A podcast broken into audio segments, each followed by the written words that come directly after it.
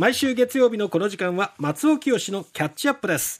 さあ松尾さん今日この時間はどんな話でしょう、あの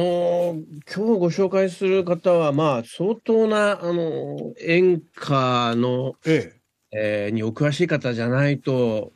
ほう。うんちょっと聞きなじみのないお名前かもしれません。小西良太郎さんという音楽プロデューサーの方ご存知ですか？いやえあでも流れてきたこのこの曲曲はは知ってますすよ。そうなんです。皆さん音楽プロデューサーっていうと、いわゆるこう、ポップミュージックの、えー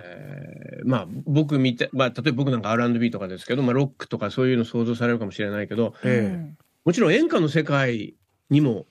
プロデュースという仕事がやっぱきちっと、あのね、あの大きな役割を果たしているわけで、その世界で大建物と言われた、えー小西良太郎さんという、えー方この方がね、えー86歳で先週の土曜日にお亡くなりになりましたので、えーその話をさせていただきたいと思います。はい。今、まあ、この今、船歌が流れておりますが。流れている曲、これ、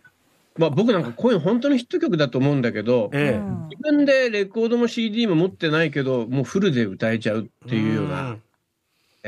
そういうこそううですね。浸透力っていうのはやっぱ演歌ならではだと思うんですけど、まあ演歌を含む歌謡曲っていうのはね、うん。まあ、そういうものだったかと思うんですがう、ん。あのーまあ吉明さんの船歌これ1979年、えーええ。昭和でいうと54年ですか。うん。えーのヒットなんですが、あのーこの小西良太郎さん、えーその頃は、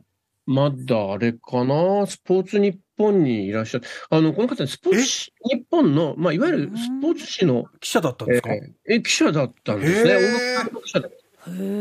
え。えそんなことあんの？っていうことですよね。えあのー音楽担当記者として、まあ、文化部長、運動部長まで務められた方で、まあ、あの、最終的にはもう、あの、スポニチの役員え？やってらっしゃるんです。え記者をやりながら音楽プロデューサーっていう二足のわらじだったってことですか？そうなんです。あの。すごい、まあ、もともともちろん文章書きになるんで、音楽う記事で音楽評論自らペンを取ってらしたんですが、まあ、あ悪友さんであるとか、え。えーまあ、船村徹さんとかそういった、まあ、演歌の世界の、まあ、作詞作曲を問わず、えー大物の方々、まあ、ほとんど小西さんはもう太いパイプがあって、まあ、あのーあと小西さん、音楽業界の中で、特に僕らみたいな立場からすると、はい。レコード大賞の審査委員長やってらしたんですよね。ああレコ大の偉い人っていうイメージ、僕なんか強いですけうど、んうん特に1990年代の半ば以降は、あへの、ー審査委員長をずっとやってらしたんで、ええ。ーあとはまあ制定委員っていうのをやってらしたけど、まあ、まあ、ある種天皇的な感じで、えーもう僕なんかからすると、ちょっと、おかないなっていうぐらい、もうレジェンドの枠にいらっしゃるって方だったんですけど、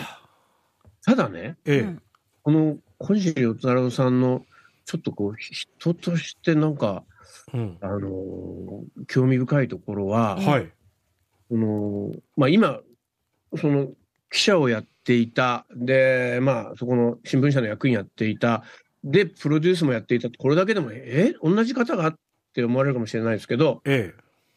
このね、あのー小西さん、役者さんもやってたんですよ。ええ。えはマルチ。これあの、ごいね2000年にスポニチをお辞めになった時点で、まあもちろん60代とかですけど、ええここからあの、舞台俳優になって。舞、台。そこから舞台俳優に、例えば水前寺京香さんとか川中美幸さんとかそういった方が東京でしたら、例えば明治座とか、えー福岡だったら博多座とかで、こううん。歌とお芝居のショーってよくおやりになりますよね。えそういうところに渋い役でよくお出になったりとかされてえて、へあの、後で、まあ皆さんネットなんかで小西良太郎さんのあの画像検索とかされていただくといいかと思うんですが、非常にね、やっぱり存在感のあるえ佇まいの方で、うんこれは、うん、確かに、あの、まあ、しかもその業界のね、えー作法とか、えー精通されてるわけですから、うん。あのーまあ、うん、いろんな表現ができる方だったってことなんですが、なるほど。うんまああの僕はやっぱ彼の仕事の中で、やっぱり八代亜紀さんと坂本冬美さんっていうのは、あの特に素晴らしいなと思ってて、うん。あのまあ、八代亜紀さん、船歌、坂本冬美さん、夜桜お七って聞いてきましたけど、あの夜桜お七って1994年の曲ですけど、はいあの坂本冬美さんってね、まあ、僕もかつてあのお仕事をさせていただいたことがあるんで、もう本当、彼女の魅力っていうのは僕も 身をもって知ってる一人なんですが、え猪俣幸章さんっていう作曲家の方がね、まあはい。本当に、あのーなんていうんですか、もう内弟子にとって、うん。えー若き坂本さんを鍛え上げたってこれ有名なえ。話うん。なんですが、うん。その猪俣幸章先生が1993年にお亡くなりになるんですが、うんでも、まあ、当時、えーまだね、あの、お若い坂本冬美さん、20代にしてちょっと路頭に迷った時に、うん。じゃあ俺がプロデュースするよってことで、小西さんが、えーえーその、まあ、師匠を亡くした坂本さんのプロデュースをして、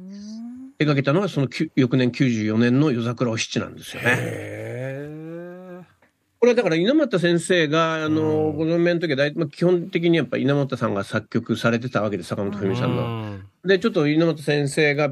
病床についてから堀内孝雄さんの曲を歌ったりした時期もあったんですが、うん。えーまあ、ここで、えープロデューサーになった小西さんは、三木隆さん、テレサー・テンさんのね、はい。えー時の流れとか愛人とかの一連でおなじみですが、その三木隆さんを作曲に起用して、うん歌人の林甘里さんという女あのうん女流歌人でね、うん。有名な方いらっしゃいますけども、その方に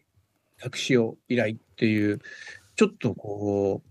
小西さんにしかできないような座組を作って、はあ。まあ、それが結果としては坂本さんの、うん。代表曲、キャリア。の、うん。えーまあ、そうですね、一番大きな作品にもしたというような、はあ。これこそプロデュースっていう感じですね。うんなるほど。で今、バックに流れておりますのは、これ、宮代亜紀さんの、まあ、先ほどの79年の船歌に続く80年のヒット、雨の墓場ですが、はい。これはね、あのー僕なんかからすると、やっぱ曲の中に、えー、団チョネ節が出てくるっていう、こう、げ劇中劇ならぬ、歌中歌とでも言えばよいんでしょうかう。ん。なんか非常にこう、アクロバティックな 作りもしてるし、まあ、なんて言うんでしょうね、劇場性が高い、シアトリカルな歌ということも言えるかと思います。もうこういったのは、まあ、小西さんにしかできない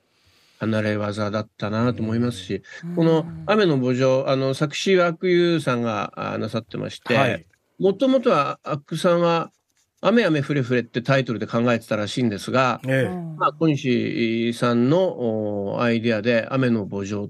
っていうふうにしたと聞いております。こういったのもまさに、まあ、あの、タイトルが喚起するイメージ、あの、引き寄せる力っていうのも含めて、やっぱりプロデュースワークとして抜群の才があったんだなってことをね、えーまあ、ジャンル違いながらにも、うん、小西さんに対して大変僕は、あの、うん。リスペクトのうん。うん視点をずっと持っておりました。で、今僕も、あのーね、天童よしみさんのお仕事とか縁があってやるようになって、ええ。うわー改めて小西さんが残したこの演歌の仕事ってすごかったんだなっていうふうに思思います。あの、彼、著書がたくさんありましてね、ええあの、美空ひばりさんについて書いた本何冊かありますし、はい。あと作詞家の星野哲郎さんの評伝とかありますんで、うん、あの、この機会にぜひ、えーまあ、本屋さん、図書館なんかで手に取っていただければなというふうに思います。はい。ご冥福をお祈りいたします。え松尾清のキャッチアップお送りしました。